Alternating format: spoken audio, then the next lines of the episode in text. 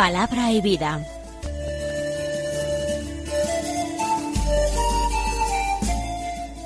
Con el padre Manuel Horta desde Sevilla.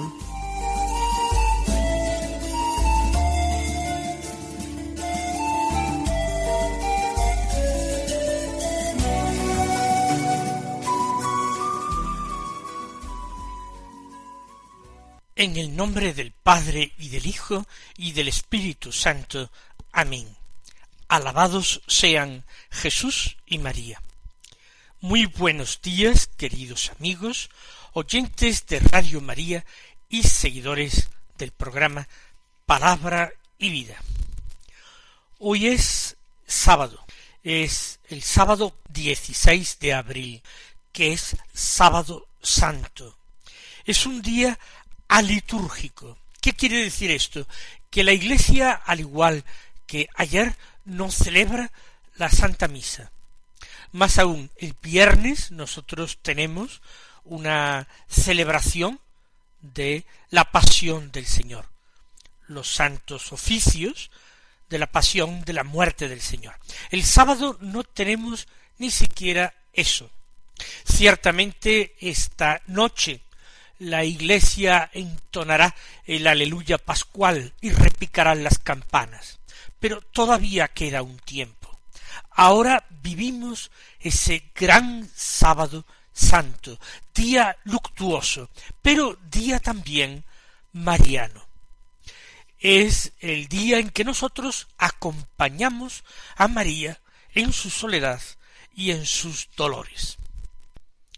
Hoy no tenemos un evangelio de la misa porque no hay misa, no hay ninguna celebración litúrgica. Podríamos hacer el Via Crucis o meditar en los siete dolores de María. Yo voy a leer para ustedes, con ustedes, un fragmento, algunos fragmentos del libro Vida de María, la Madre de Jesús, un clásico escrito por un autor llamado Franz M. William, que también publicó antes que éste una vida de Jesús muy interesante. Concretamente, él va a escribir en uno de los últimos capítulos las siguientes reflexiones. Durante la agonía mortal de Jesús, María estaba junto a la cruz por consiguiente, en contacto inmediato con él. Sobre las otras mujeres se advierte expresamente en el texto evangélico que miraban desde lejos. Estas dos observaciones no están en contradicción, sino que indican la misma realidad. A María, como Madre de Jesús, le fue permitido acercarse a la cruz. Se puede suponer que Juan, como varón, sería el que solicitó de los soldados el permiso, como la noche anterior también había conseguido de la portera del palacio de Caifás el que pudiera entrar Pedro. En aquellas horas en que pendía Jesús de la cruz, rodeado de soldados que se burlaban, de espectadores que se mofaban, de fariseos que no disimulaban el triunfo, la Virgen que se hallaba al pie de la cruz tuvo un sentimiento. Ahora se han cumplido las palabras de Simeón. Este está puesto como señal contra la que se ha de levantar la contradicción. También tu alma la atravesará una espada. Entonces estaba realizando lo que Jesús había apuntado en Caná. Ya estaba allí su hora y la de su madre. Durante toda la vida había suspirado María por el momento de la redención. Por fin había pasado para siempre el tiempo de espera. Era la hora del cumplimiento. Con aquel género de alegría que las almas grandes pueden conservar en el fondo, en medio de cualquier dolor, exclamaba ella Dispuesto está mi corazón, oh Dios, mi corazón está dispuesto. Así pudo orar con el salmista cuando bajaba a una con Jesús al abismo de la humillación y de la muerte. Es difícil para nosotros medir el sacrificio que María tomó sobre sí. Lo mejor para conocer su grandeza y carácter peculiar es compararlo con el sacrificio que ofreció la madre de los macabeos de la Biblia cuando la ejecución de su hijo más pequeño. Seis habían precedido en el martirio, sólo quedaba el más joven, que entonces era también el único. Lo hubiera podido salvar con decirle que obedeciera el mandato del tirano, que comiera carne de cerdo, quebrantando de este modo abiertamente la ley. Pero no lo hizo así, más bien exhortó a su hijo Hijo mío, compadécete de mí, no me añadas el dolor de verte apostatar de la fe. Te he llevado nueve meses debajo de mi corazón, te he amamantado tres años y alimentado y cuidado hasta ahora. Te pido, hijo mío, que mires al cielo y a la tierra, y que consideres todo lo que en ella existe, y que ponderes que todo ello lo ha creado Dios de la nada. No te amedrentes delante de este verdugo, muéstrate digno de Dios, y sufre la muerte para que te vuelva a ver con tus hermanos en el otro mundo al tiempo de la misericordia. La madre consentía por consiguiente en el martirio del hijo, más aún le impulsaba a permanecer constante. No lo hacía por sí y ante sí y por razón de su maternidad, sino en la idea de que ella como madre y él como hijo no podían disponer de sí mismos, sino que tenían que guardar fidelidad a los mandamientos de Dios. Precisamente porque veía que lo mayor que podía hacer su hijo era guardar fidelidad a Dios, estaba dispuesta al sacrificio, a verle morir con la muerte del mártir. Había algo peculiar en aquella situación. En el momento en que la madre decía a su hijo muéstrate digno de Dios y tolera la muerte para que yo vuelva a encontrarte en Dios, le amaba como no le había amado nunca, ni siquiera cuando, apretándole como ahora al pecho, se había unificado con él en el amor. Pero esta vez no hablaba como la madre que da la vida al hijo, sino como la madre que había sembrado sus propios sentimientos en el corazón del hijo, y temía no por la separación corporal, sino por la espiritual, por la interna, que significaba al mismo tiempo un alejamiento de Dios, que por lo mismo no se podía reparar jamás. Semejante a la madre de los macabeos, también María tuvo que resignarse al martirio de su hijo por amor de Dios. Pero en su caso singular no bastaba un consentimiento parecido al de aquella madre. No, a ella se le pedía otra cosa, algo más elevado, algo incomparablemente superior. Porque las relaciones de la Virgen con su hijo eran de índole singular. Jesús no era su hijo simplemente, sino además era el Hijo de Dios. Y Dios había enviado a su Hijo al mundo para redimirlo, ya el ángel Gabriel había anunciado que nacería como redentor del mundo. En aquella ocasión había respondido María Yo soy la esclava del Señor. Aquella frase de obediencia y ofrecimiento.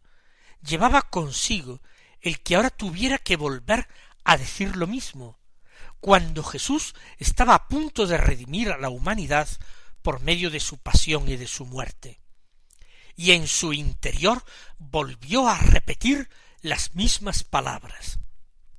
Como cuando Jesús dirigía su mirada a la pasión en el monte de los olivos, y lleno de terror la volvía atrás, la consideración de que era la mano del Padre la que le ofrecía aquel cáliz, bastó para que nunca quisiese rechazar aquella mano si no se retiraba ella misma con el cáliz. Así veía también María, Madre de Jesús, durante la crucifixión, tras las manos de los verdugos, la madre, la mano del Padre eterno del cielo, quien había decretado que el Hijo divino, nacido de ella, quitara de esta manera los pecados del mundo. Y ella no apartó la mano hacia atrás, fue la única que siguió a su Hijo en sus dolores y muerte.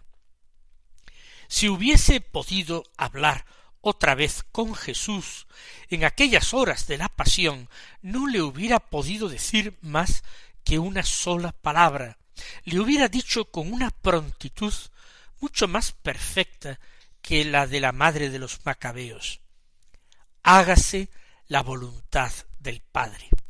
Pero mientras que tratándose de los macabeos era la madre la que suplicaba al Hijo que permaneciese constante en, en la redención, en cambio, era el Hijo el que iba delante, y la madre la que imitaba sumisa la voluntad y la obra del Hijo.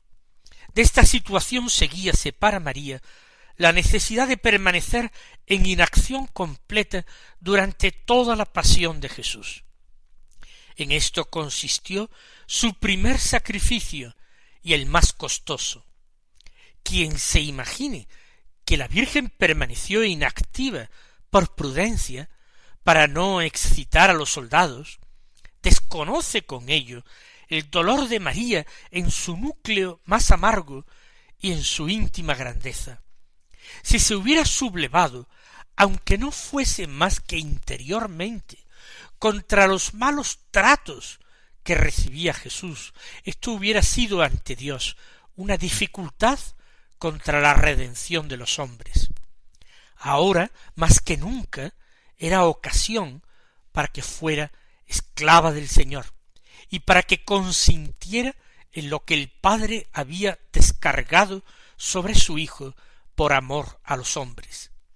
En esta disposición de ánimo ella estaba durante las horas amargas de la pasión respecto de su Hijo y de la obra de él, no sólo al exterior, sino también interiormente. Lo que esta asistencia interna de María significaba para Jesús mismo durante su humillación y su pasión, lo vamos a tratar ahora más en particular.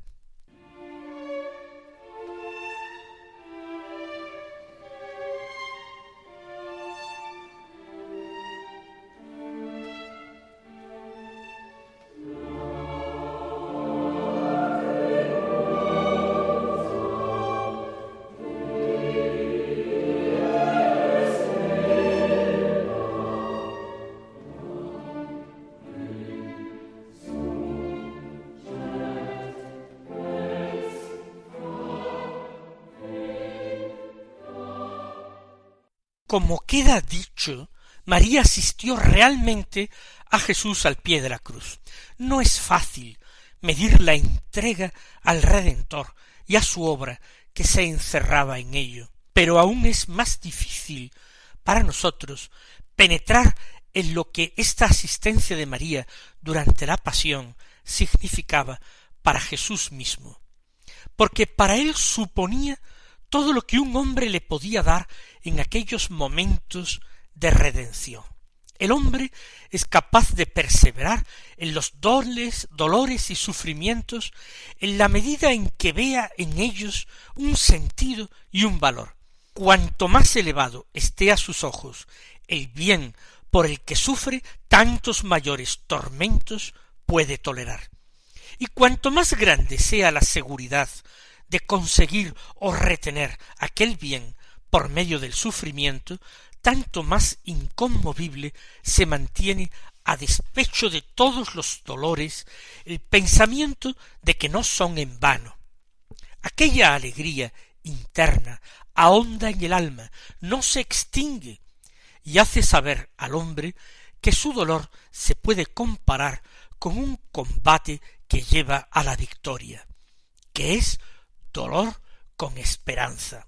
Jamás ha habido un hombre cuyos sufrimientos tuvieran un sentido y un valor tan universales como los de Jesús en la cruz, ni que conociera tampoco como él durante el martirio su sentido y valor.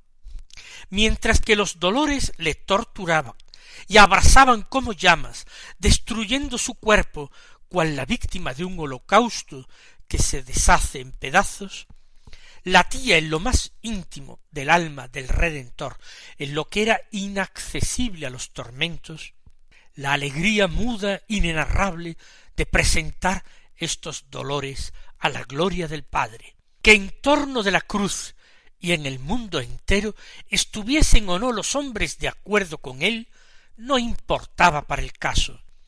Mientras Jesús sufría de esta manera, no había para él más que un auxilio especial del que pudiera participar sin que se mitigaran o se le suprimieran sus sufrimientos.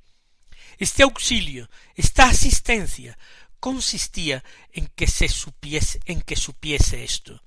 No estoy solo en mi dolor. Fuera de mí hay otros hombres que conocen y aprecian el sentido y valor de mis dolores, que los miran como una victoria que no se está comprando a precio excesivo, y que me acompañan llenos de reconocimiento. Tener a su lado durante las horas de agonía mortal una persona única que pensara sobre el sentido y valor de la pasión como él pensaba, era para Jesús un alivio real y significaba una asistencia verdadera que no se podía sustituir con nada.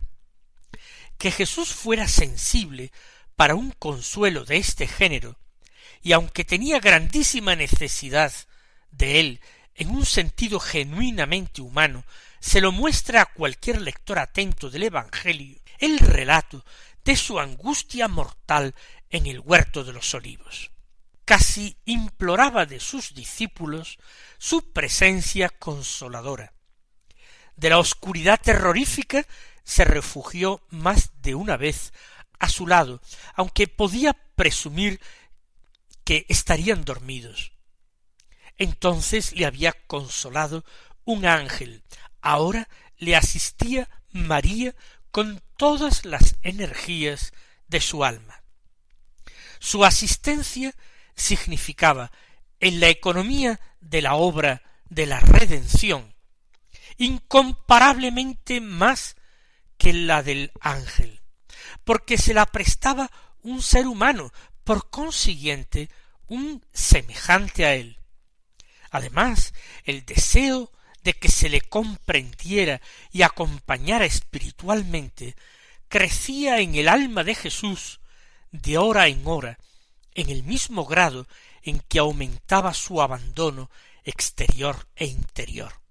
Privado de su libertad, Jesús ni podía ni quería manifestarse más sobre esto.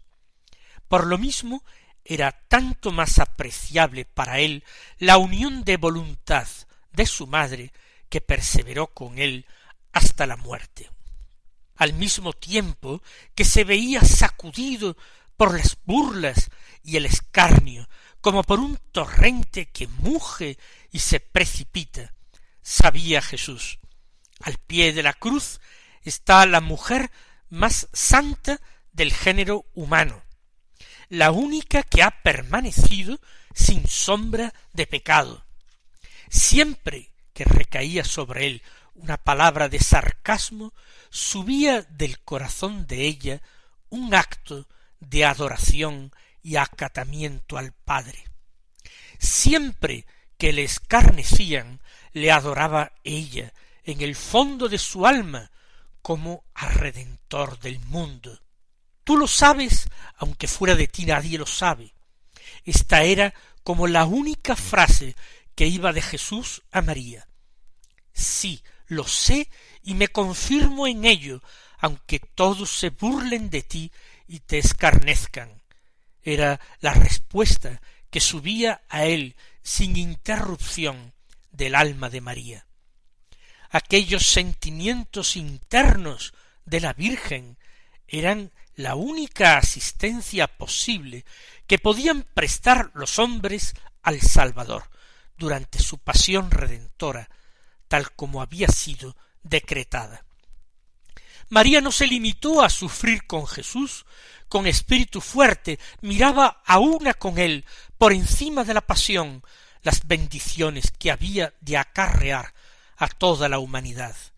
De la misma manera que Jesús tenía un regocijo callado y un júbilo infinito por encima y a despecho de todo tormento de la pasión, porque por ella y por su muerte se iba a restablecer en la tierra el honor del Padre, e iba a inaugurarse de nuevo el reino de la gracia para los hombres, había también en María, por encima y a despecho de todo el dolor de su alma, una alegría semejante, porque Jesús, Hijo de Dios e Hijo suyo, había borrado con su pasión y muerte los pecados del mundo y había capacitado a los hombres para ser hijos del Padre Celestial.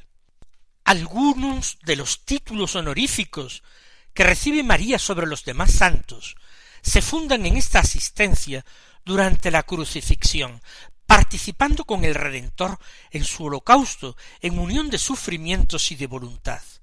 Recibe el nombre de asociada, de administradora en la obra de la redención, y toma parte en ella no por sí y ante sí, como Jesús Hijo de Dios, pero sí como acompañante de Jesús. La encíclica pontificia de 1904 pone de relieve este pensamiento. En ella se dice María estuvo al pie de la cruz, no simplemente considerando el horrible espectáculo que tenía lugar, sino al mismo tiempo gozosa de que su Hijo unigénito se ofreciera en sacrificio por la salud del género humano. Qué consuelo hubiera sido para Jesús ver allí también a Pedro o reconocer en el alma de Juan no tan sólo la fidelidad personal, sino una fe más profunda y viva en el valor insustituible de la pasión. Pero María era la única que entendía a Jesús y le asistía. Por eso era también ella y ella sola la que podía conservar en su corazón el alcance de aquellos sucesos, como el tesoro supremo del mundo en aquellas horas terribles que se prolongaron hasta la resurrección horas en las que los discípulos fieles, los escogidos como mensajeros de la fe, estaban reunidos en el cenáculo con el alma vacía y el corazón desconcertado, y estaban reunidos porque hasta entonces lo habían estado, porque no se, se sentían con brillos para emprender otra cosa. La fe de María fue lo único que sobrevivió del reino de Dios, para la primera etapa después de la muerte de Jesús, el puente único entre la noche de su pasión y muerte y la mañana de la resurrección de la joven iglesia. Que el Señor os colme de bendiciones y hasta mañana si Dios quiere.